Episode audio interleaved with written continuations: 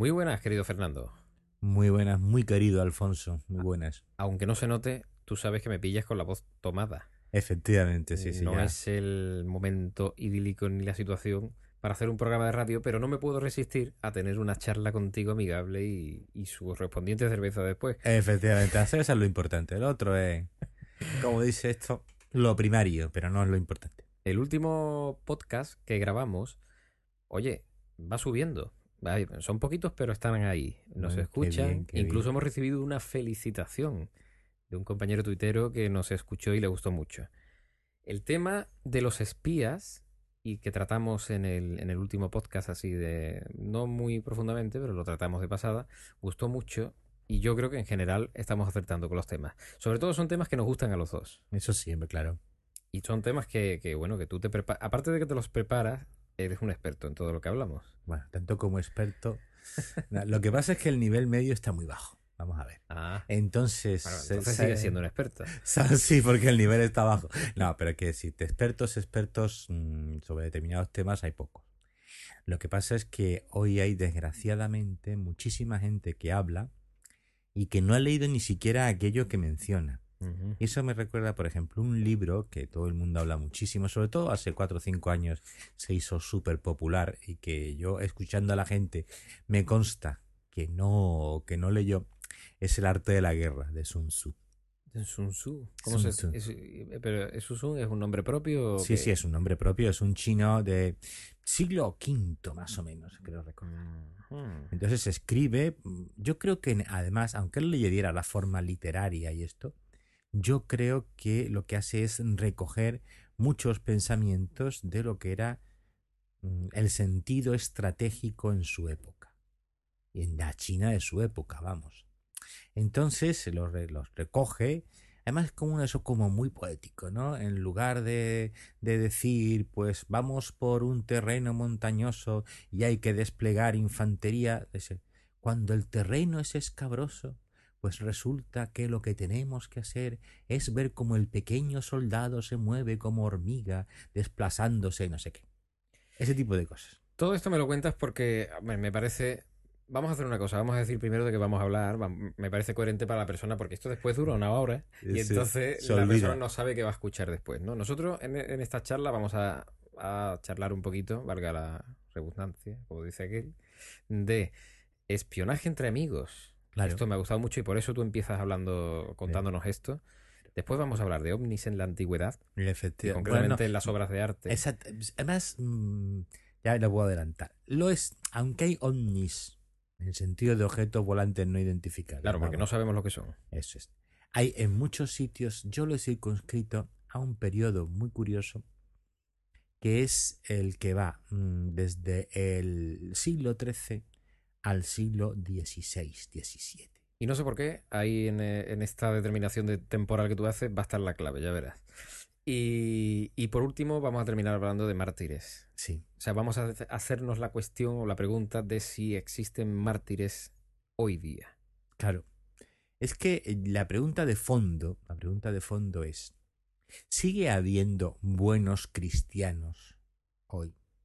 Ese es el tema de fondo, ¿no? Que es la, la gran acusación que se nos puede hacer a los cristianos en general y a los católicos en particular es, hace dos mil años efectivamente éramos una panda pequeña pero de gente impresionante.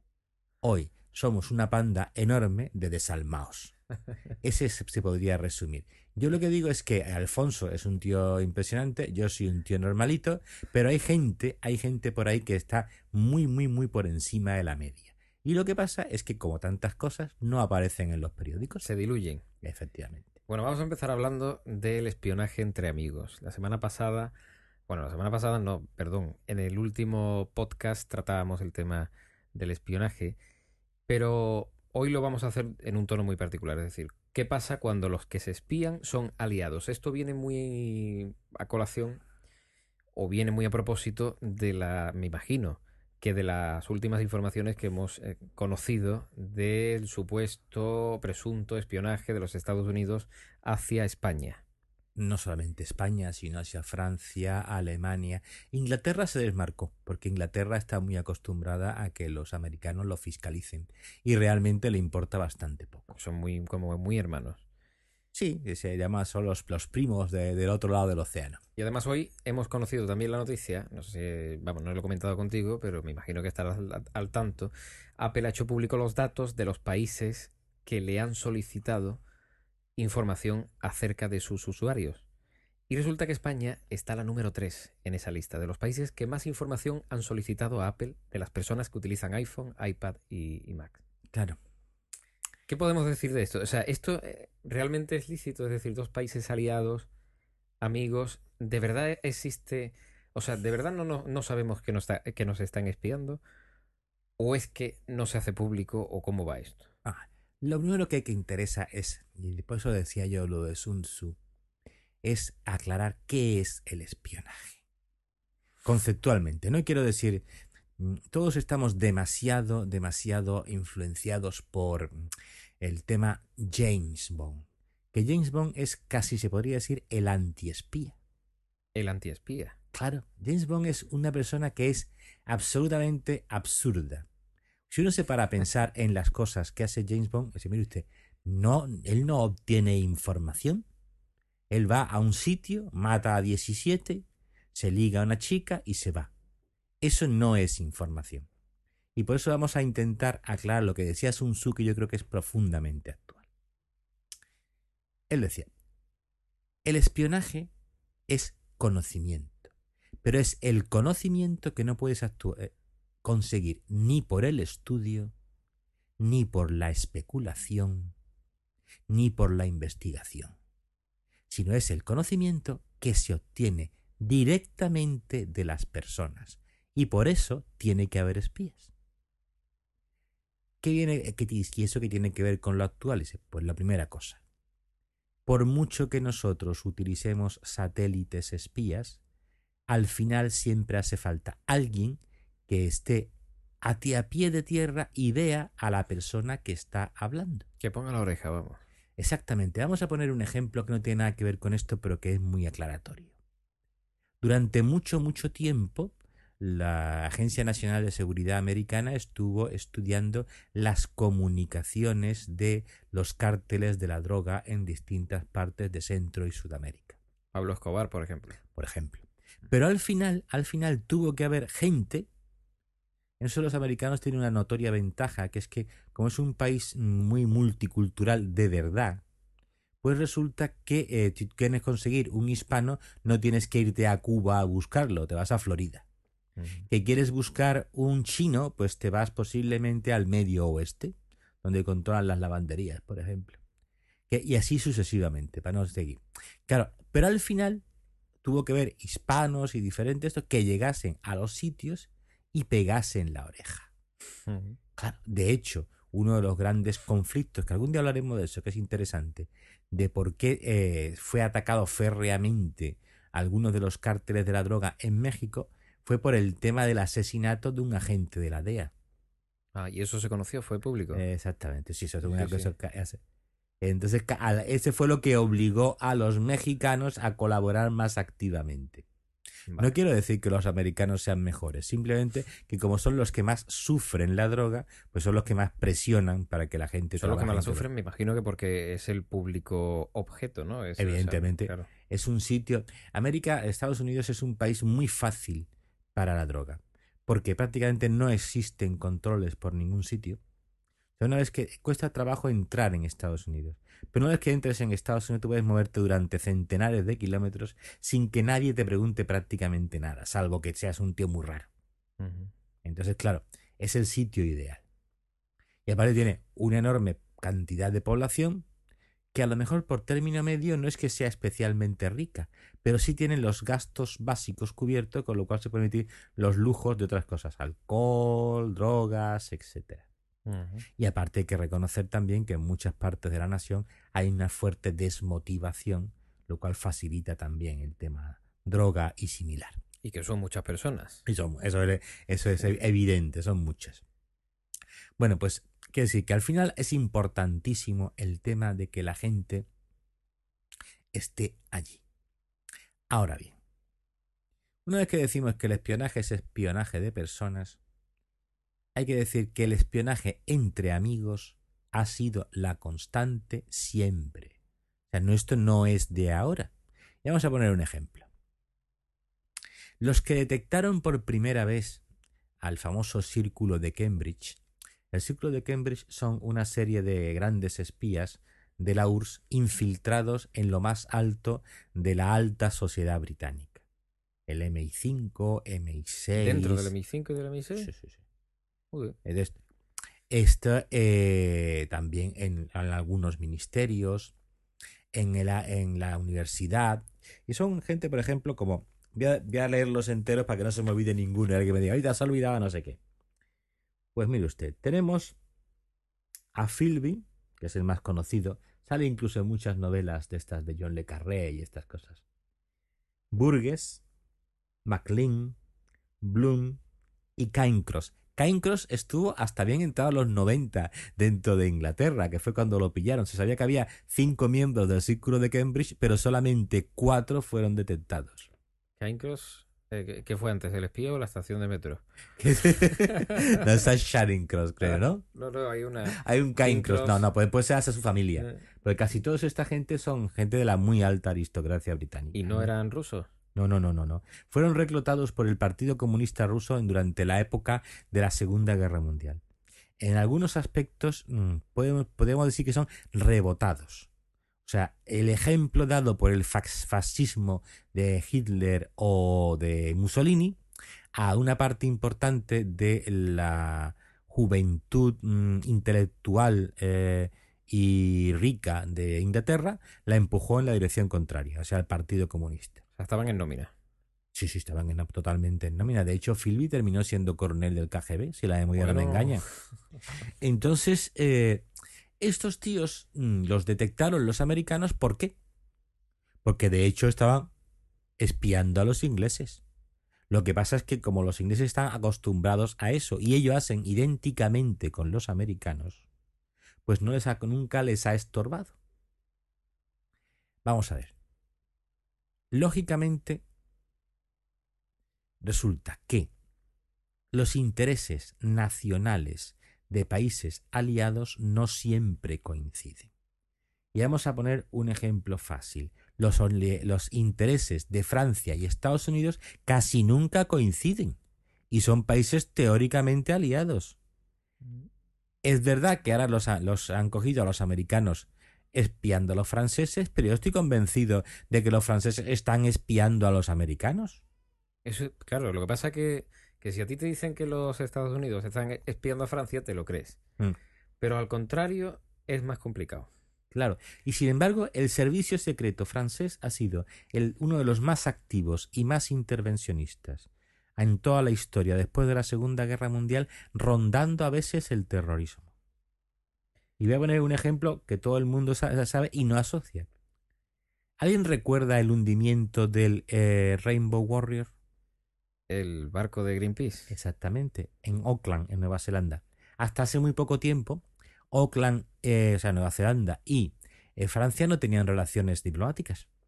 Porque los neozelandeses se enfadaron tanto con los franceses porque hundieron el barco en su, en su, en su puerto y además luego rehusaron, eh, ¿cómo se dice esto? Mm, juzgar a los agentes implicados, al menos media docena que se sepa. Lo que, o sea, Francia rehusó juzgar a los agentes. Claro, consiguió. No han hecho nada, vamos. No, no, no. De hecho, algunos de ellos se sabe perfectamente que volvieron a destinos muy importantes. Mm. estas cosas yo me estoy quedando un poco alucinado. ¿eh? Pues es que sí. Que los franceses quizás sean de los, de los que menos pueden quejarse porque lo han hecho toda la vida de Dios. ¿Y qué me dices del Mossad? El Mossad es la quinta esencia del... Porque claro... ¿También espías a Estados Unidos? Sí. Hay gente que dice que con consentimiento de Estados Unidos y yo pienso que el consentimiento es a veces sí, a veces no y a veces con gran cabreo. Quiero decirte que hay veces que Estados Unidos les deja trabajar porque efectivamente para ellos la infiltración en redes de Al Qaeda eh, o redes musulmanas importantes es bastante más fácil que para los agentes americanos.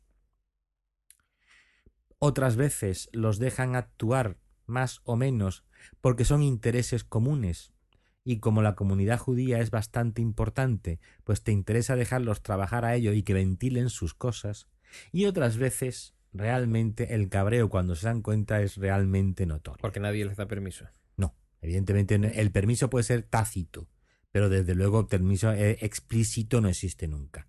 Y muchas veces te das cuenta de que, por ejemplo, eso se ha divulgado luego, que el Mossad tenía acceso a códigos de, de la flota americana. Para un país como Estados Unidos, la flota es casi de lo más importante. porque la flota es en Estados Unidos lo que te garantiza tres cosas. Uno, el libre comercio. Dos, la protección de tus costas. Y tres, lo que llaman los clásicos la proyección de poder. O sea, es decir, yo puedo colocar una fuerza mía a 20.000 kilómetros de mi casa en cuestión de días. Eso hoy por hoy prácticamente no lo pueden hacer nadie más que ellos, porque no tienen una flota equiparable.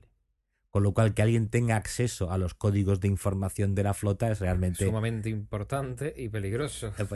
Y sin embargo, y yo estoy convencido de que eso, aunque hubiera a lo mejor americanos que estuvieran de acuerdo, el conjunto del mando americano no estaría de acuerdo. Pero claro, los judíos, que son profundamente, ¿cómo te diría yo?, desconfiados, quizás con razón, pues piensan que en un momento determinado los intereses eh, de Estados Unidos y los suyos no tienen por qué coincidir.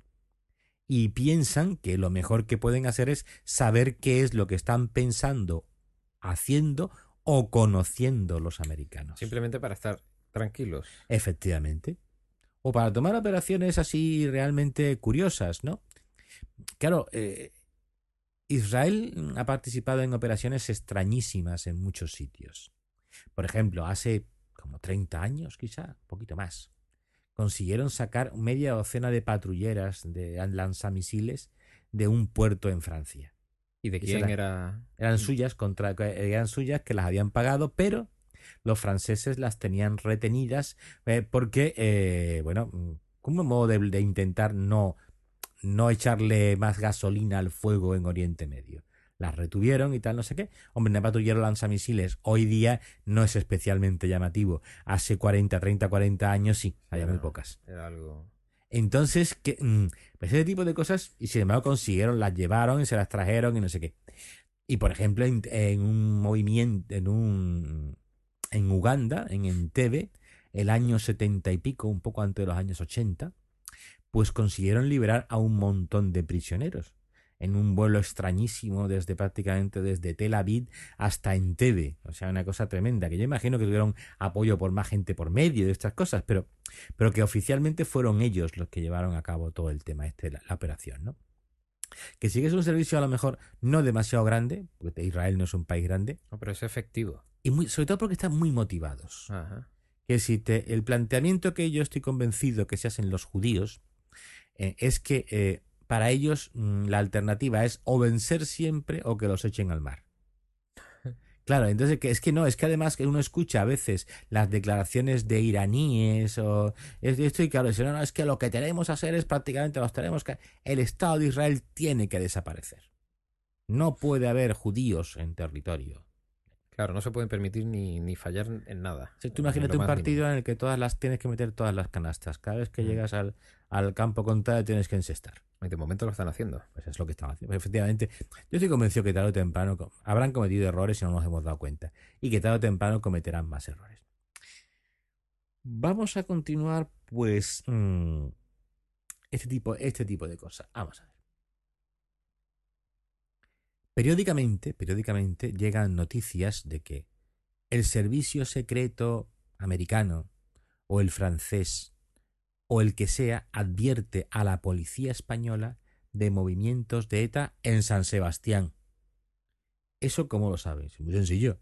Porque nos están espiando. Porque tienen allí sus propios, sus propios agentes independientemente de la policía española. Yo recuerdo cuando yo era jovencito, hacía eso bastante tiempo, que una de las cosas que te comentaban, yo estuve veraneando un par de veranos en Cataluña, es que de vez en cuando en las provincias limítrofes los franceses llegaban con sus coches, no sé qué, raptaban al que fuera y se lo llevaban directamente. ¿Dónde me dices? Eso en Cataluña, estoy pensando en Gerona, por ejemplo. Había gente del movimiento vasco francés. O sea, no, del, no de ETA, sino de la gente eh, afín a ETA, pero en Francia. Que, que un movimiento que ya prácticamente no existe. Pues estos tíos a lo mejor vivían en España, en Cataluña, tal, no sé qué. Llegaba la policía francesa, la policía, los señores secretos franceses. Cogían, lo, lo, metían en el maletero del coche y se lo llevaban, vamos. Y se lo llevaban para Francia. Para Francia, claro. Y que, oh, joder. Que esa, esas cosas. Esa, claro, esa. Impunidad y. Sí. Si eres suficientemente bueno, mmm, de hecho, en la práctica, eh, tú sales con bien prácticamente siempre. Mm. El problema es tener una infraestructura. De ahí una figura que, es, que, que sale mucho en las novelas inglesas de espionaje, eh, que son más serias a veces porque son, son menos espectaculares. No hay grandes tiros ni nada por el estilo. De hecho, la mayor parte de los agentes que salen en las novelas eh, inglesas nunca llevan pistola. Y de hecho puede haber una pistola en un sitio concreto, en una caja fuerte, no sé qué, no van armados hasta los dientes como salen en películas yankees o este tipo de cosas. Pues una de las cosas, una de las cosas que te, que te dicen con, con gran esto es, es que lo más importante es la figura del residente. Residente es un tío cuya función no es evidentemente pegar tiros ni robar nada, no sé qué, es conocer muy bien el sitio donde está viviendo. Modo que cuando llegue un tío eh, del país, no sé qué, pues le puedas decir, mire usted, pues si quieres hacer tal cosa tienes que contactar con Menganita, que es la que vende los mejores puros. Y tienes que ir a casa de Sutanito, que es el que tiene el mejor aguardiente, etcétera, etcétera, etcétera. Es una cosa importantísima. De hecho, yo estoy convencido de que en algunos golpes de ETA en Andalucía, el tema se resolvió porque ETA ya tenía una infraestructura aquí. Estoy pensando en gente como eh, el matrimonio este que fue asesinado en Sevilla. Mm. Eran concejales del... No me acuerdo los nombres. Es, Becerril no. Sí, Becerril de segundo, pero no me acuerdo exactamente cuál. Bueno, aquí en Cádiz tenemos una glorieta con ese Exactamente. nombre, pero no, no, lo recuerdo yo tampoco. Sí. Bueno, pues es que me, me acaba de venir esto. Es el ejemplo de la importancia del residente. El tío que vino a matar a esto, o la tía que vino a matar a estos dos, o no sé qué, o el grupo, esto, esa gente no tenía tiempo de estudiarlo todo. Si bien, lo, lo más importante para ti es entrar y salir.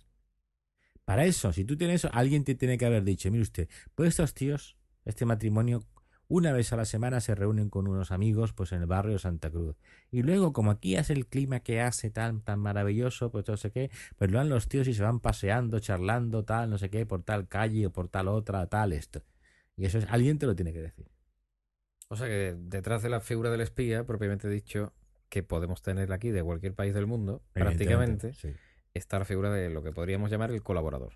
Sí, que puede o no ser, puede o no ser eh, del mismo país que el espía que sí, viene. Porque puede ser ciudadano de cualquier otro país o simplemente ciudadano español. Efectivamente. Que está aquí y colabora. Claro, porque vamos a ver, tú puedes reclutar a la gente básicamente yo creo que por tres motivos.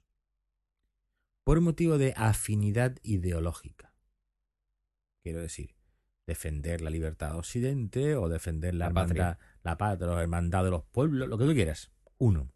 Dos, por dinero. Y, y eso a veces no es tan malo, quiero decir, si, si la persona tiene la idea de que no está perjudicando a su país ni a nadie concreto, y le pagan por hacer recortes de periódico o por estudiar cómo es las salidas de la Catedral de Sevilla, pues en principio para él no es especialmente ningún problema moral. Y si eso lo que lleva un sobresueldito, pues tampoco es. Y tres, por odio.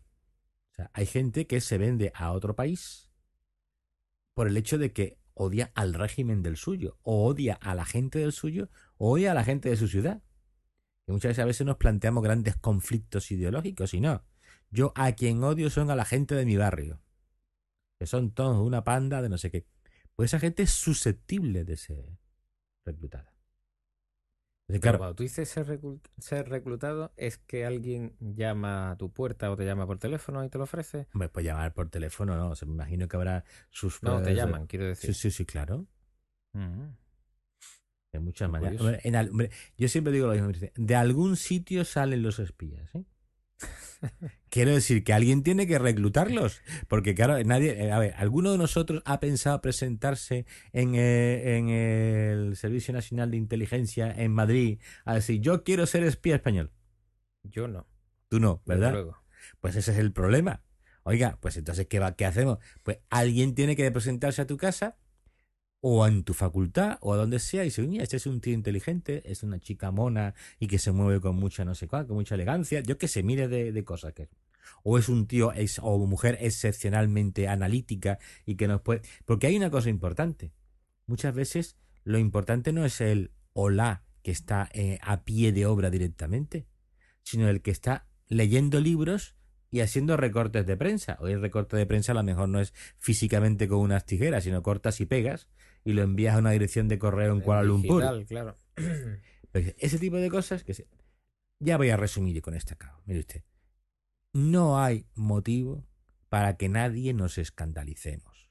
Porque esto ha sido el pan nuestro de cada día desde hace un montón de años, de siempre.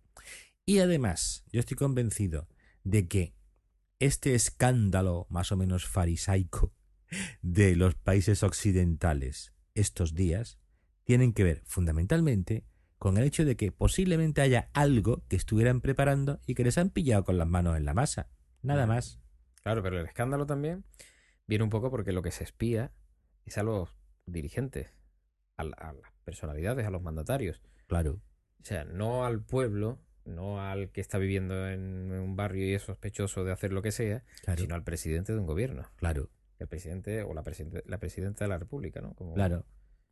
Pero es que eso es lógico. Porque si yo sé lo que tú realmente estás pensando, toda mi estrategia va en función de aquello, no de lo que te dicen tus consejeros, sino de la percepción de la persona concreta. Volvemos al principio.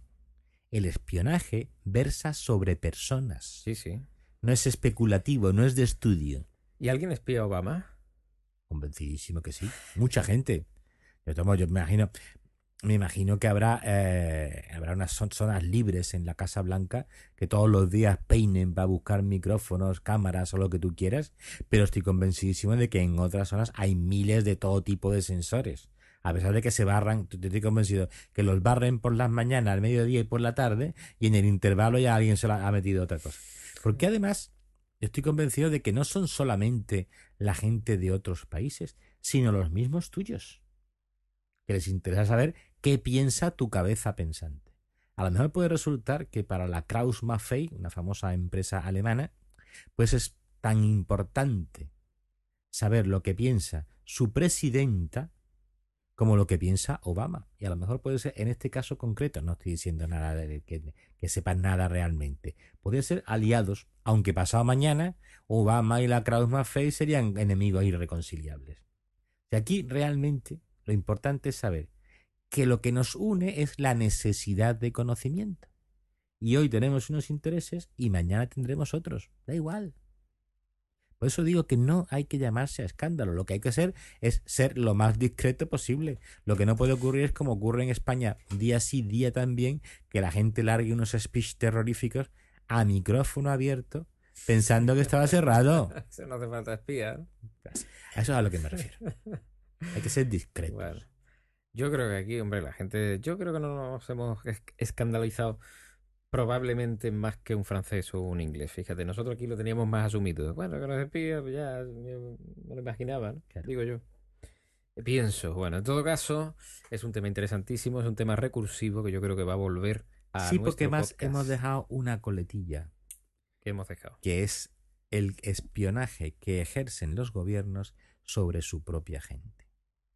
Bueno, esto último que comentábamos de la Casa Blanca. Efectivamente, que sí, ya que se nos acaba un poco el tiempo, pero, pero oiga, mm, posiblemente sea un tema interesante, ¿no? Eso de ¿qué, ¿por qué quiere tanta información el gobierno español sobre los que somos usuarios de Mac? Por ejemplo, eso que comentaba Por eso, Ante la noticia de de- momento, a mí en este momento no se me ocurren motivos especiales, pero posiblemente si lo pienso y vamos viendo lo que va saliendo en la red en los próximos días, pues a lo mejor la semana que viene o un par de semanas de esto volveremos a retomar el tema. Es curioso que, que Apple dice los el ranking, por decirlo de alguna manera, de los países que le han solicitado información, pero no dice si la ha dado o no, creo. o sea que, que, es otro tema curioso. Yo bueno, imagino- la debe de haber dado, digo yo. Me imagino, me imagino que habrá dado la parte que le interesa, otra parte estará en negociación y otra parte no la va a dar. Eso puede ser contraproducente para ellos, porque ellos además aseguran que las llamadas, por ejemplo, entre sus teléfonos o entre un iPad y un iPhone, Ah. cuando se hacen por FaceTime, que es el servicio que tienen ellos de videollamada, mm, los datos, lo que se transmite, lo que se comunica, no lo sabe ni Apple. O sea que si lo ha dado, lo mismo lo hemos pillado. No Bueno, lo sé. Ya lo Bueno, veremos. Ya veremos, a ver qué es lo que han dado y qué es lo que no han dado. Estamos eh, viendo el tema de los espías, que ya te digo que volverá, seguro, porque nos Sí, sí, encanta. sí, sí. Pero hay otro tema súper interesante y casi, casi igual de extraño, aunque yo creo que Fernando ya tiene una idea en su cabeza, que son los objetos aparentemente volantes o voladores no identificados en obras de arte en la antigüedad o en un periodo concreto de la historia. Vamos a ver. ¿Cómo lo podríamos decir? Es que, es que verás, desde tiempo inmemorial aparecen figuras extrañas que pueden ser asociadas a objetos volantes, a cabinas de control, etcétera, etcétera. Yo, por ejemplo, estoy pensando en Chichen Itza, en Tiahuanaco, que son las características de todo esto. Vale. Entonces ahí se ve, perfecto, eh, se ve perfectamente ese tipo de... ¿Qué es lo que se ve en Chichen Itza? Pues eso, un supuesto astronauta, un individuo de rasgos más bien orientales, de gran cabeza, prominente. Chichen Itza son las líneas... No, No, yo me estoy es confundiendo Nazca, con Eso es Nazca. Nazca. Exactamente. Eso es Nazca. Entonces, eh, es un, una especie de mosaico tallado, pero en lugar de ser piedrecitas, pero son es una sola pieza. Bueno, se ve, pues es una especie de cabina, una- el, el tío tiene una especie de respirador que le lleva a las fosas nasales y tal, no sé qué. Parece. Claro, mm, yo siempre digo lo mismo. La imagen es una cosa y la percepción que tenemos de la imagen es otra. Y eso se estudia en, comunicación. sí, sí, sí, sí. efectivamente. Entonces, claro, mm, si tú tienes una gran tendencia a una cosa, pues ves más cosas y, y tienes menos tendencia, ves otras. Eso, pero de hecho, pero de hecho, de verdad, cuando uno lo ve con, con cierta objetividad, eh, la verdad es que eso te recuerda más a la cabina de un avión de reacción. Más bien un avión de combate. Porque los aviones de, porque los aviones de pasajeros, la cabina está presurizada. Pero esto no, esto tiene un respirador. Entonces sugiere más bien una especie de avión de combate. Que es característico lo que se hablaba en antigua- todas las antiguas mm, India o en la antigua eh, China, pues eso de los carros voladores o eh, los vimanas famosos en la, en la Perdona que te haga antigua una pregunta que no tiene que ver con lo que estás hablando, pero me has dejado un poquillo. ¿La cabina de los, de los aviones de los cazas no está presurizada? No, la que, la que está solamente semipresurizada. Ah, ¿Por qué? Vale. Porque si resulta que hay un impacto, lo que tienes es un impacto, no estalla la cabina. Ah. ¿Qué pasa cuando en una, en una cabina en una cabina de pasajeros cuando hay cualquier Sí, que la rotura? presión de interior es, es mayor que la, que la exterior y entonces lo explota, claro. Descompresión explosiva se llama eso. Mm, vale, bueno, ya no te, ya no te, no te- no te hago más Kit Kat. No, no, si Entonces- de los que hagan falta. Ya, ya hay veces, mi mujer me dice continuamente, sé que tú das muy por supuesto muchas cosas cuando hablas y posiblemente sea Bueno, pero verdad. pa- para, eso está mi servidor, para preguntarte. Posiblemente sea verdad. Bueno, entonces, efectivamente da, da esa idea, ¿no? En la- todo es- tanto en el Ramayana como en el Mahabharata se habla con gran frecuencia pues de, ah, de naves aéreas.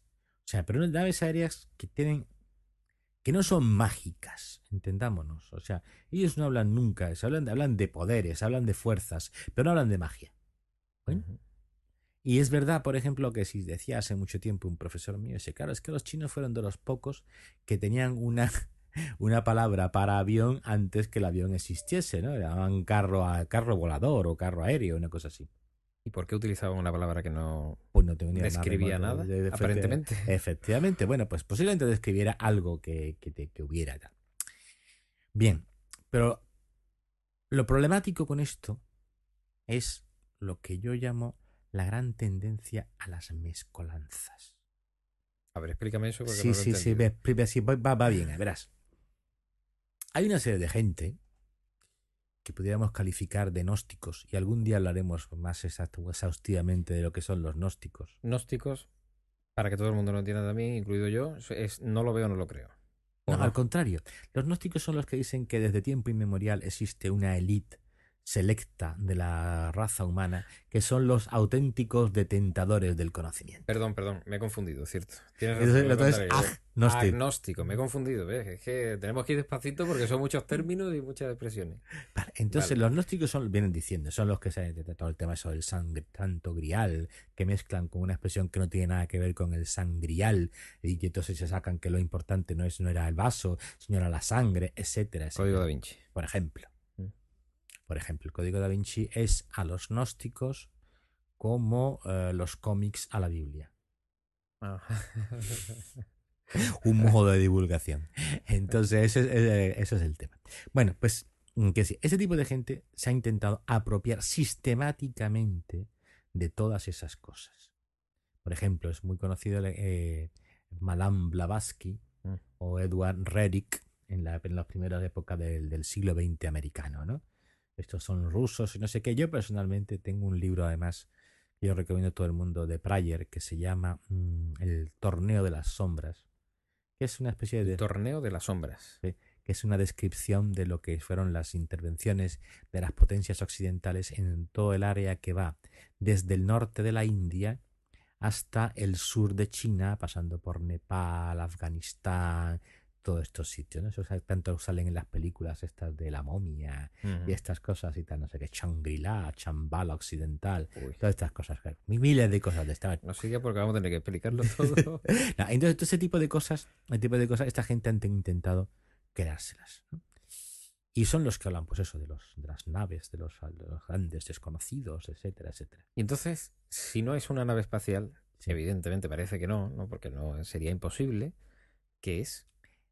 Ahora vamos a eso. Hay una cosa que te llama sobre la descripción, que me llama mucha la atención sobre la descripción de las naves y de las fotos de naves espaciales, que es que han ido evolucionando a medida que nuestra percepción del espacio ha ido cambiando. Las fotos aquellas de, es, de platillos volantes de los años 40 y 50 eran como muy góticos, muy primitivos. Era una cosa que era una especie de platillo con otro platillo por encima y unas especies de cositas por debajo. El ejemplo más característico es aquella serie antiquísima que eran los invasores. Mm, Eran dos platillos realmente, un platillo y otro platillo encima, sí. con los impulsores debajo y tal esto. A medida que nosotros hemos cambiado nuestra percepción, Ya no son platillos, ya son luces. o sea, sí, claro, ya son Claro. como más alargados y hacen no sé qué y dejan de hacer no sé cuánto. Que sí, ¿por qué? Sí, Porque posiblemente, y yo no estoy diciendo que no existan, lo que estoy diciendo es que están muy fuertemente influenciados por la percepción que tenemos nosotros de lo que es el espacio y de lo que debe ser una nave espacial. O sea que dependiendo de la época, tú insinúas, que no afirmas, Efectivamente. que vemos ovnis en ciertas cosas y en otras no. Efectivamente. Ahora, por eso me he limitado a estudiar un periodo muy concretito. Y además, de eso dentro de ese periodo, muy pocas obras de arte. Ojo. ¿Por qué? Pues son las que a mí personalmente me han impresionado. Ese no quiero decir con ello que no haya otras incluso más importantes. Digo, a mí me han impresionado. Yo me he dedicado a mirarlas y efectivamente, y efectivamente hay cosas que te llaman la atención. Vamos a empezar por ellas. Hay una que a mí me encanta, que además tiene, según las versiones, entre dos y tres versiones, que es la Virgen de las Rocas de Leonardo da Vinci, Que sale en el código da Vinci. por supuesto. Hay dos versiones catalogadas clarísimas. Una es en el Louvre, que es la que eh, Leonardo hace, dibuja entre el 1483 y el 1486, y otra en la National Gallery en Londres entre 1492 y 1508. Curiosamente, aquí volvemos al tema de, la- de las interferencias de los gnósticos. Yo he leído cosas que te hablan de, de que el, eh, San Juan Bautista señala no sé qué, que el ángel no sé cuánto, etcétera. Cosas rarísimas. Y sin embargo, lo más llamativo de las dos versiones es justamente lo que a esta gente no le interesa y por tanto no lo menciona. Que es la luz. Pero sale algo raro en el cuadro. No, la- el cuadro de por sí, el cuadro de por sí, vamos a ver, el cuadro de por sí, es las vueltas que es, puede ser más raro o menos raro. ¿Por qué? Está en San Juan Bautista, Ujú. está el niño y está un ángel. El, el ángel parece señalar más bien a San Juan Bautista que al niño. Y que yo sé que sabes, pues, de hecho, Hay gente que afirma que eso lo que está diciendo es que San Juan Bautista y Jesús eran de hecho gemelos y que una serie de cosas, podemos decir, que tienen que ver pues con, con el esoterismo y esto, pero no con el tema que nos ocupa. ¿Por qué? Porque claro, eso te puede interesar desde el punto de vista de si quieres desmontar o no la idea de la redención humana. Pero desde luego, desde el punto de vista de naves espaciales, no tiene, nada que ver. Pero sin embargo, la luz sí tiene una cosa. La luz es una luz nítida, azul. Que eso es muy difícil que aquí, donde hay una atmósfera, realmente aparezca. Porque la atmósfera matiza, difumina la luz. Una luz muy directa, muy nítida, muy neta, es prácticamente imposible de conseguir aquí.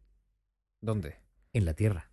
Ah. Y entonces la gente lo que ha hecho, y que de hecho, eso yo la primera vez que lo leí fue en un, cuento corto ruso, eh, una, una, colección que yo no creo ni que se pueda conseguir ya, que era eh, algo así como eh, toda la ciencia ficción rusa o una cosa de esta, eran como 20 tomos así. Entonces, yo no puedo, lamento decir que no he conseguido acordarme ni encontrar quién es el autor de ese pequeño cuento, porque en realidad las cosas no tienen ni 20 páginas. Y es decir que eh, están investigando en la época de Leonardo cómo podría haber sido posible un viaje espacial de algún modo, porque esa luz es la misma que aparece en el espacio. Y hacen referencia concretamente a este cuadro. Al cuadro de la Virgen de las Rocas. O sea que ya se había dado cuenta sí, sí, sí, sí, de que este la, luz es muy extraña. La luz del cuadro, la Virgen de las Rocas, inspira o recuerda, Más a la luz que pudiera haber en el, en el espacio, a la luz estelar directa de una estrella. Sí, que no. Que no a la que está en una atmósfera como, como puede ser la Tierra. Exactamente, esa es la idea. Entonces, claro, pregunta: ¿cómo se le ocurre a Leonardo eso? Pues ni idea. Quiero decir, ya después al final hablaré de un, tema que esta mañana cuando estaba pensando en esto se me ocurrió, que también tiene que ver con otra cosa distinta. Pero al final la vamos a mencionar, no, os preocupéis que no se me olvide. Ese es un, cuadro. Hay otro cuadro que ahí me llama muchísimo más la más, mucho más la atención, que es eh, la crucifixión, que está en eh, en el, monasterio de Decani, en Kosovo. Este es un poco anterior, es del año 1350. Por eso te decía yo que eran todos más o menos a partir del siglo XIII, XIV hasta el XVI. Bueno, pues una de las cosas, una de las cosas que te, se ve allí es que hay en uno de los bordes una especie, pues no como salen otras veces, así que sea con alguien dentro y tal, no, sino que tú lo ves y parece como algo profundamente artificial. Te recuerda más bien como una especie de satélite es negro, tiene protuberancias, tiene bordes definidos, y entonces eso te, te parece profundamente artificial. Cosa que te llama la atención, porque claro, en el siglo XIII y XIV, que volvemos a decir... Vamos a repetir el nombre de cómo, cómo se llama el cuadro. El, cuadro se llama La Crucifixión y está en el monasterio de Decani, en Kosovo. ¿Y el autor? Desconocido. Ah. Bueno. Lo único que se sabe que es circa 1350, aproximadamente sobre 1350 después de Cristo. Y entonces este cuadro tiene como peculiaridad que sea un objeto. Sí, sí, un objeto. ¿Cómo sería el objeto? Pues yo, me parece recordar que es como una especie como de mancha negra, pero que tiene protuberancias. Que es un objeto muy parecido al que aparece, pues también, en la Madonna de San Giovannino, que es en el, está en el Palazzo Vecchio de Florencia, y este sí clarísimo es de Ghirlandaio. Bueno, yo mientras que tú has estado hablando, he puesto aquí en el ordenador que tenemos delante eh, la crucifixión. Exactamente, ¿eh? ¿A qué es profundamente artificial? Es, es, es, una especie de, de nave con un habitáculo redondo en el centro, marcado por un par de estrellas, se podría decir. Y la nave tiene forma como una punta de lanza con tres espigas en la parte de atrás. La parte delantera es claramente una punta en el centro estaría el habitáculo ovalado redondo donde hay una especie de ser humano homínido o algo así, no sé, no lo identifico muy bien, y la parte de atrás tiene, termina en tres puntas abiertas. con dos estrellas. ¿Esto por qué se llama la crucifixión? Porque está debajo hay una crucifixión. Ah, vale, este es el objeto que está en el cielo. Es que estaba moviendo el detalle. Vale, vale, vale. Ahora sí estoy viendo el cuadro que es una especie... No, no, pensaba que era un tríptico, pero no. Vale. Y entonces se, se ve la escena típica de la Claro, crucifixión claro, de Jesucristo, etcétera, etcétera. Y hay dos objetos, ¿no? Por lo que. Efectivamente, pero así como el primero, el que tienes a la izquierda, pues fuese como más natural, más simbólico y tal, el de la derecha es bastante... Claramente una nave, vamos. Ahí está el tema. Eh, Por eso te decía que no, que no está... Este te confieso que no lo había visto. ¿eh? Yo había visto objetos, o sea, pero- ovnis en cuadros y tal, pero eran otros. Otros. he procurado escoger los que sean llamativos, ¿eh? No, no, este, desde luego es muy llamativo, porque además el- la persona o lo que quiera que sea aquello que va en el objeto de la derecha, que es el de la controversia, no, a mí no me recuerda un nombre. No, No, sé no, si. no, bueno, Tiene forma antropomórfica, pero no, no, no parece un hombre. no parece un nombre. Qué cosa más extraña. Bueno, pues nada, me has dejado un poquito la crucifixión. Es un cuadro que está en Kosovo de Kosovo. y el autor desconocido. Bueno, pues nada. Muy bien. Y ahí, búscate y verás tú qué divertido. A ver cómo es. Ese es la Madonna de San Giovannino. Está en el Palacio Vecchio, en Florencia. De San, a ver si sé escribirlo. Giovannino. Ah, bueno, está aquí ya Google, como siempre, San Google. Te lo, te lo busca rápidamente. A ver si consigo una imagen del cuadro entero. Porque claro, te salen, el Google te devuelve imágenes con, con el objeto extraño ya ampliado. Y entonces Coges, coges el, el, que- la que tienes a- al margen derecho tuyo. Ahí. Esta. ¿Lo ves? Esta se ve, pero se ve. Bueno, eh, claro, eh, se ve una Ese es, como, de- ese es como se a ve. en simple el- vista en el cuadro se ve una especie de pulguita negra, pero es- cuando ampliamos esta pequeña mancha oscura, claramente se ve un objeto circular a forma de plato con una especie de antenita en la parte superior y está remarcado con rayos es. que en su perímetro, pues, lo, lo- rayos dorados además, que lo, que lo efectivamente. envuelven. Parece ser que la parte superior además tiene una especie de como de cristalera, se aprecia, ¿no? Efectivamente. O sea, lo que viene siendo un objeto volador. Y además hay un señor en, en la parte baja del, del objeto que está con una mano en la frente, como si estuviera oteando, avistando el horizonte, pero está mirando claramente al objeto. Claro, porque está protegiendo el sol, que es lo característico. Está como que en lo que está mirando es a lo- eso, y sí, para poder mirar el objeto, se está protegiendo del sol. Qué curioso. Bueno, Pero además te da la impresión de que es como, como muy artificial, ¿verdad? Es no, no, es algo claro. bueno, es, es- lo primero que es- no sabemos lo que es, pero está claro que esto no es fruto de la casualidad de una paloma que viajaba por ahí. Entonces, ¿esto. ¿esto qué puede ser? ¿Qué explicación le podemos dar? Ese es el tema. Va, a ver. Te voy, a, decir el último, que ya, ya verás Ah, cómo que queda es. otro, todavía, sí, sí, todavía sí. queda otro con el que me vas a sorprender. Mira, uno, uno, de, uno de mis autores favoritos, que es el Giotto, es la adoración de los reyes. Está en la capilla real de Padua. La adoración De los reyes. de los Reyes Magos. Sí. A ver si sale por aquí, tú me indicarás cuál es. No, puedes poner Giotto y así acotas el tema. A ver cómo se escribe. G-I. No, no, eso es. No, no, se Perdón, que separa. es que.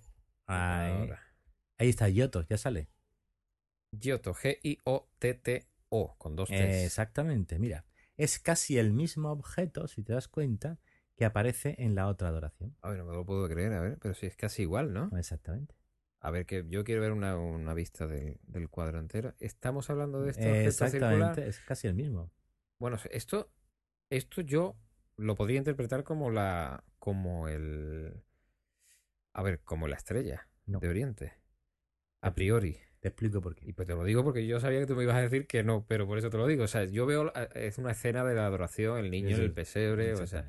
Eh, bueno, con... Es verdad que no es tan llamativo como el de Irlandayo, pero que, pero si te das cuenta, verás, tiene casi la misma forma que la que hemos visto eh, de la otra. Y aparte tiene la gran, la gran cosa esta de que está pintada como si estuviera eh, en movimiento en ese momento. Sí, Se- está... Se, se intenta trasladar la, la impresión de movimiento. La estrella no se movía. De hecho, los magos llegan allí porque la estrella está fija sobre el portal. ¿Y esa teoría que dice que la estrella de Oriente era el cometa Halley? Yo personalmente no me la creo. No, la cono- no te la crees. No, es que no la conozcas, es que no te la crees. No me la creo, punto. Eso no.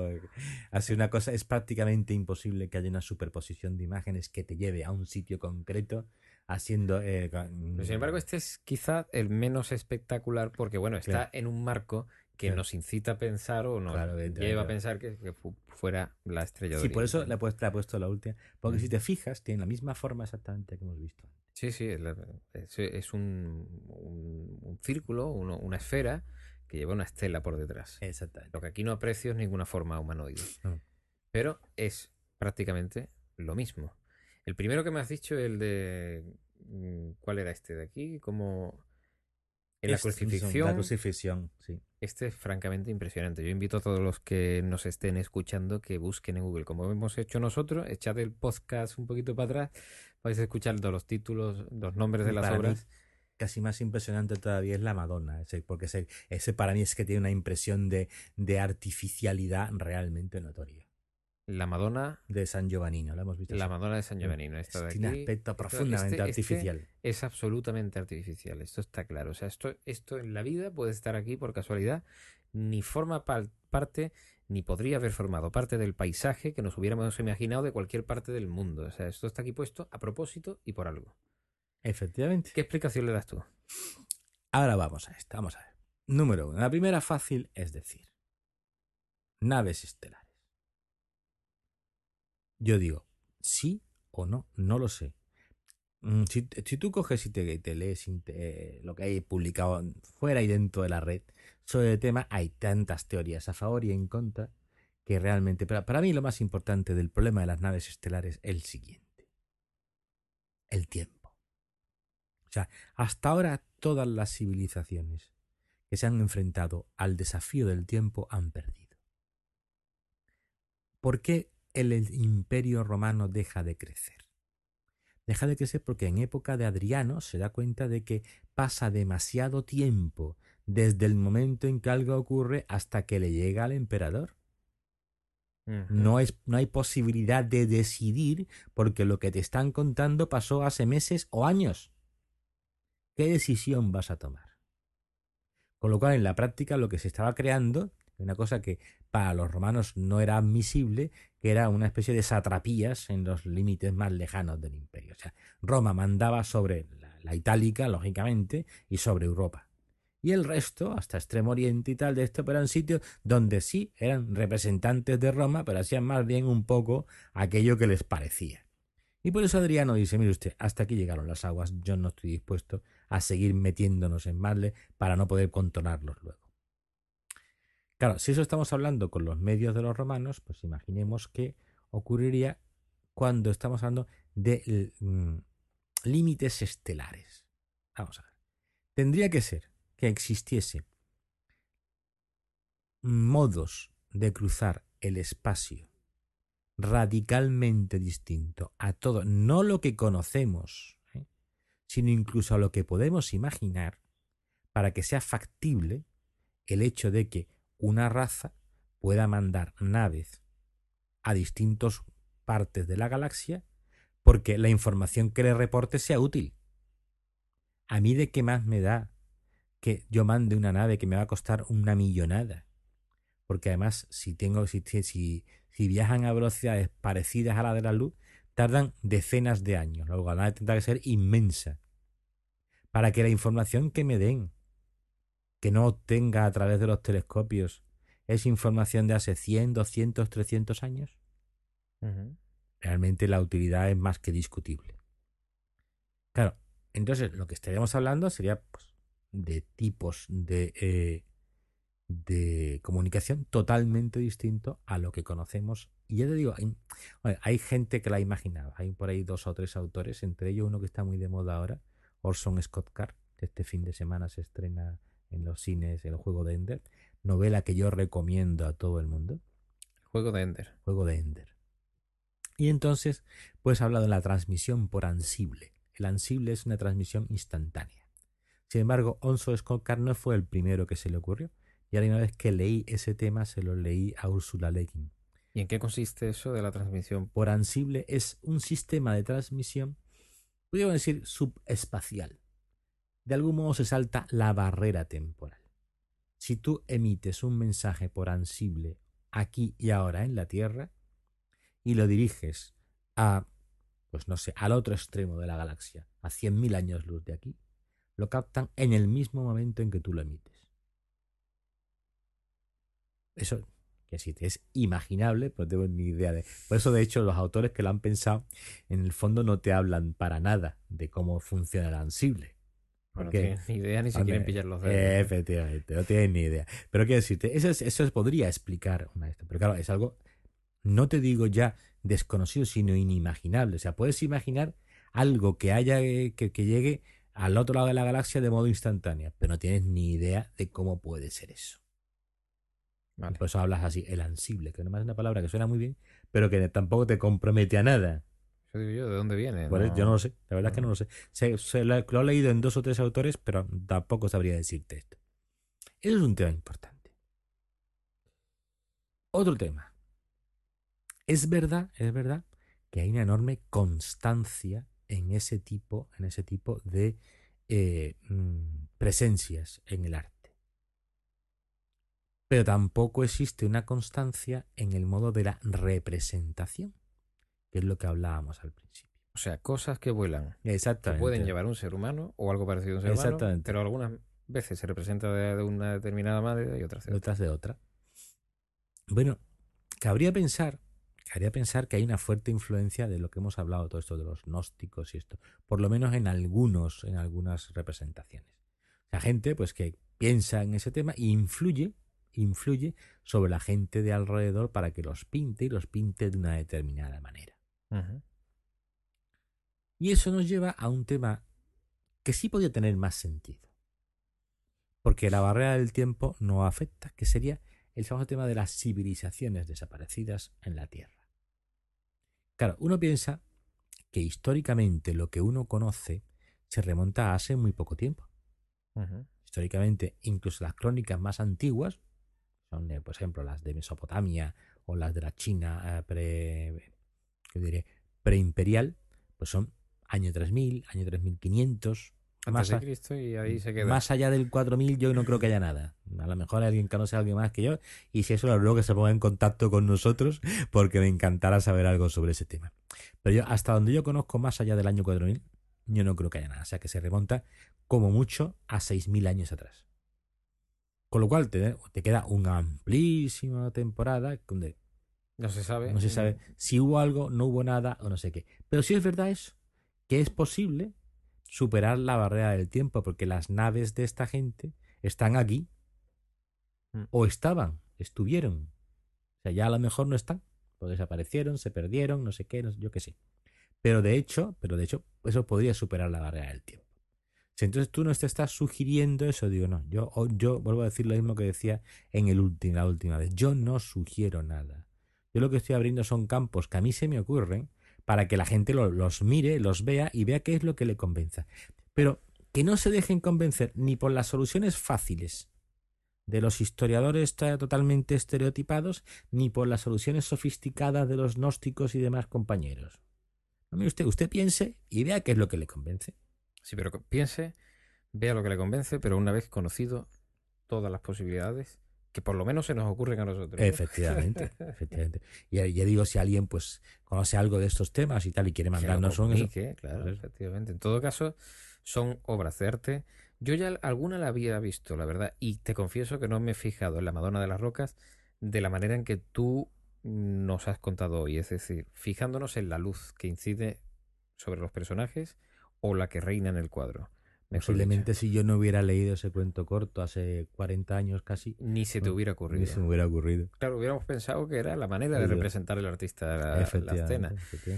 Son unas representaciones artísticas impresionantes que os aconsejamos que veáis. Por último, y va a tener que ser rápidamente porque ya hacemos ahora mismo 59 minutos de podcast, eh, Mm. que está bastante bien. ¿eh? Sí, sí, sí, sí, sí. Vamos, a, vamos a hablar de los mártires. O sea, recordamos la pregunta que hacíamos al principio del programa. ¿Es posible tener mártires hoy en día? Eso que cuando hablamos, o sea, cuando hablamos de, mártires nos suena como gente como de la antigüedad, que hoy en día mm, duraría menos que una pompa de jabón. Efectivamente. Y, y parece imposible que hoy en día pudiera- pudiéramos encontrar en la sociedad o en, o en el mundo alguien que cumpliera estas... Vamos a ver, primero va a intentar definir en, brevísimamente qué es un mártir. Un mártir es una persona, de algún modo, que ofrece su vida, bien, directamente por su religión, en el caso de los mártires católicos, claro, por su religión. Perdón, hay mártires. O sea, el concepto de mártir. El concepto de mártir se ha extendido. Por ejemplo, la, se habla de lo, del martirio de los judíos y toda esta gente. Entonces, claro, pues ya son mártires en el sentido o sea, de es que. posible encontrar mártires de otras religiones. Exactamente, es posible. Yo no, no, no discuto. Pues lo, lo, que define un mártir para, los cristianos y más en concreto para los católicos es que muera directamente por la defensa de la idea de Dios. Un ejemplo clarísimo serían los mártires de los primeros tiempos que se los comen los leones, pongamos por caso. Los primeros cristianos. Primeros cristianos. Uh -huh. O por las consecuencias de esa idea. Un ejemplo clarísimo también es una persona que yo tengo una, una gran simpatía y devoción, no por qué decirlo, que es Tomás Moro. Tomás Moro es una persona de la muy alta élite inglesa del siglo, pues eso, XVI, contemporáneo más o menos pues de Felipe II, esta gente, y entonces pues que eh, cuando su rey se opone a su dios, él opta por su dios. El rey cambia de esposa, eh, habla de un matrimonio nulo después de disolución del matrimonio, él dice que eso es, no es admisible, y como no es admisible, pues durante varios años intenta evitar que lo maten, y al final, pues cuando ya la arrinconan, dice, no, mire usted, pues no es verdad. Yo no puedo no puedo admitir que mi rey uh, disuelva un matrimonio porque él decida que el mi rey ahora ya es un hereje y por tanto no es mi rey. Ese era el planteamiento de fondo. Y por tanto fue ajusticiado en la Torre de Londres. Uh -huh. Pero esos no son los mártires que nos van, nos van a interesar a nosotros. ¿Por qué? Porque claro, los primeros son ya de, de hace 2000 años y Tomás Moro pues de hace 500. Una preguntita que te quiero hacer. ¿Hay mártires? O sea, tú le has dicho a alguien que muere Claro. en defensa de Dios. Exactamente. Puede ser, porque bueno, se me viene a la mente, yo, no es que haya leído, yo te confieso que no he leído mucho acerca de mártires ni, ni nada de esto, pero sí que una vez me dio por, por leer un poco acerca de Santa Gema Galgani. Sí. Y ella, que yo sepa, no muere a manos de nadie, sino que su vida la da de manera un tanto, no, esotérica no, pero, o sea, ella sufre calvarios, Sí, pero espontáneos, sí. con estigmas y cosas de Sí. estas. Ese sería otro tipo de... Eso, de es otro tipo- eso, sí, eso no es exactamente martirio. Ajá. Eso no es exactamente martirio. Lo que sí puede ocurrir es que una persona ofrezca su sufrimiento por un bien el que sea, pues la salvación de otras personas, etcétera. Eso no es exactamente el martirio. Vale, vale. Bueno, entonces ahí estaría el límite. Efectivamente, cosas de esto. Vamos a poner, por ejemplo, hace poco salía, hace un, un año, año y pico, una película que aquí pasó prácticamente sin pena ni gloria, posiblemente porque no le interesó a nadie darle esto, que fue eh, Los Cristeros, Cristiada. Pero ahora el, el fenómeno es muy importante. Vamos a ver. A primeros del siglo XX, cuando se hace la famosa Revolución Mexicana, pues hay una cosa característica. Y esa característica es, oiga, resulta que la República Mexicana es profundamente antirreligiosa. Antirreligiosa contra todo el mundo, pero fundamentalmente antirreligiosa contra los católicos porque son los mayoritarios en México. Ah, yo no tenía esa concepción, ¿eh? Pues eso es una cosa. Hay que leer, por ejemplo, la novela preciosa de Graham Greene que se llama El poder y la gloria, que se habla precisamente de eso. Y, y eso hay cosas curiosísimas. Vamos a ver un ejemplo. En el 1926, cuando se publica la ley Calle, que es la que daría lugar a los cristeros, había en México más de 3.000 sacerdotes. En el año 1934, cuando se acaba este episodio, esto, quedaban 334. ¿Qué ha pasado? Pues pasó de todo, hubo gente que tuvo que huir, gente que fue asesinada, gente que sencillamente desapareció, lo cual es una constante bastante importante en los gobiernos mexicanos. Que desaparece en. México hay muchísima Eh. gente que desaparece. Como México es muy grande y muy desértico en muchos aspectos y tal, hay mucha gente que desaparece. Bueno, los cristianos son, cuando se publica la ley, la ley calle es eh, la quinta esencia del problema de, lo, de México. Vamos a cargarnos toda la religión en México. Esas leyes, muchas de ellas siguen vigentes. Lo que pasa es que nadie las aplica. Pero en aquella época sí se aplicaba. Entonces la reunión para fiestas religiosas conllevaba, pues eso, incluso eh, pena de muerte. El celebrar misas, etcétera, conllevaba también la pena de muerte. Bueno, pues los cristeros son un, grupo de gente que se reúne, que se reúne para defender a sus, a sus párrocos. Ese es originalmente el movimiento. Y eso en muchos casos le cuesta la vida. Durante varios años consigue mantener en jaque al, al gobierno federal y en una mm, cortando mucho, en una negociación, pues al final se consigue pues que el movimiento cristero se deshaga y eh, la gente de calle del presidente federal de México pues coge y arresta y asesina en un periodo cortísimo algo así como a 500 cabecillas y a más de 5.000 soldados cristeros. Mueren más en esos tres meses de persecuciones que en toda la guerra. Todos ellos mártires. Claro, porque esta gente muere ¿por qué? Muere porque está defendiendo su religión, y a la gente que, pues que realmente pues, le, da los sacramentos, ¿no? Es una cosa importante.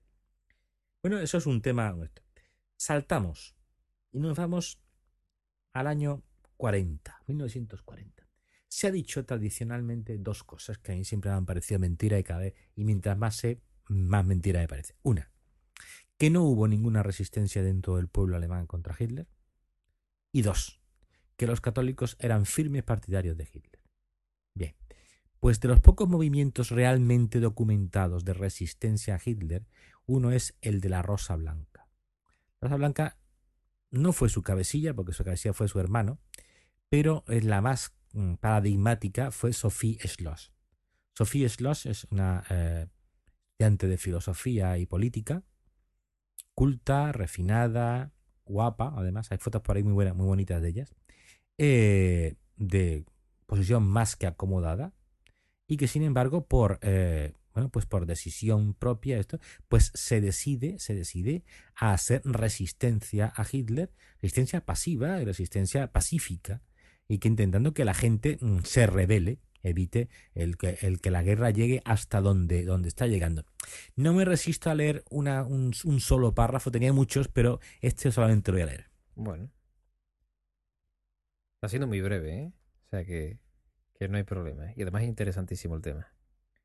Nada es más indigno para un pueblo civilizado que dejarse gobernar sin oponer resistencia por una camarilla irresponsable que se deja llevar por sus bajos instintos.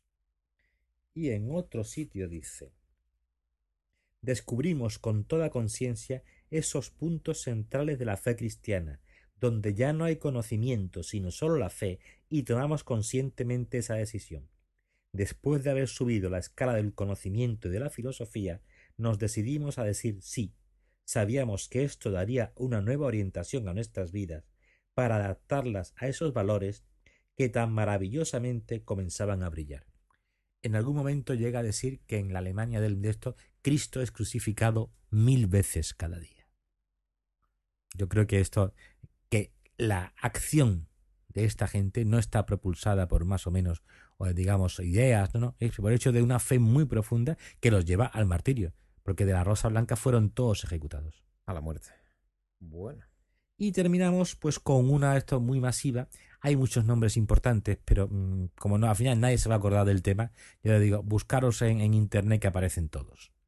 Que es el tema de la separación de Sudán, el sur del norte. El sur es la parte rica, el norte aquí es la parte pobre. Pero el norte es la parte dominante y musulmana y el sur era la parte cristiana. Bueno, pues en un periodo que va desde 1960 y pico hasta el 2008, 2008 fue Fernando, 2008-2011, que es el momento de la separación, más de dos millones de cristianos fueron ejecutados por los musulmanes. Quiere decir, entendámonos, no por los musulmanes, todos los musulmanes, sino por un gobierno que hace de la charia y de la esclavitud un, momento de, cómo se gobierna y que para ellos todos aquellos que no son musulmanes son ciudadanos no de segunda, sino posiblemente de enésima categoría.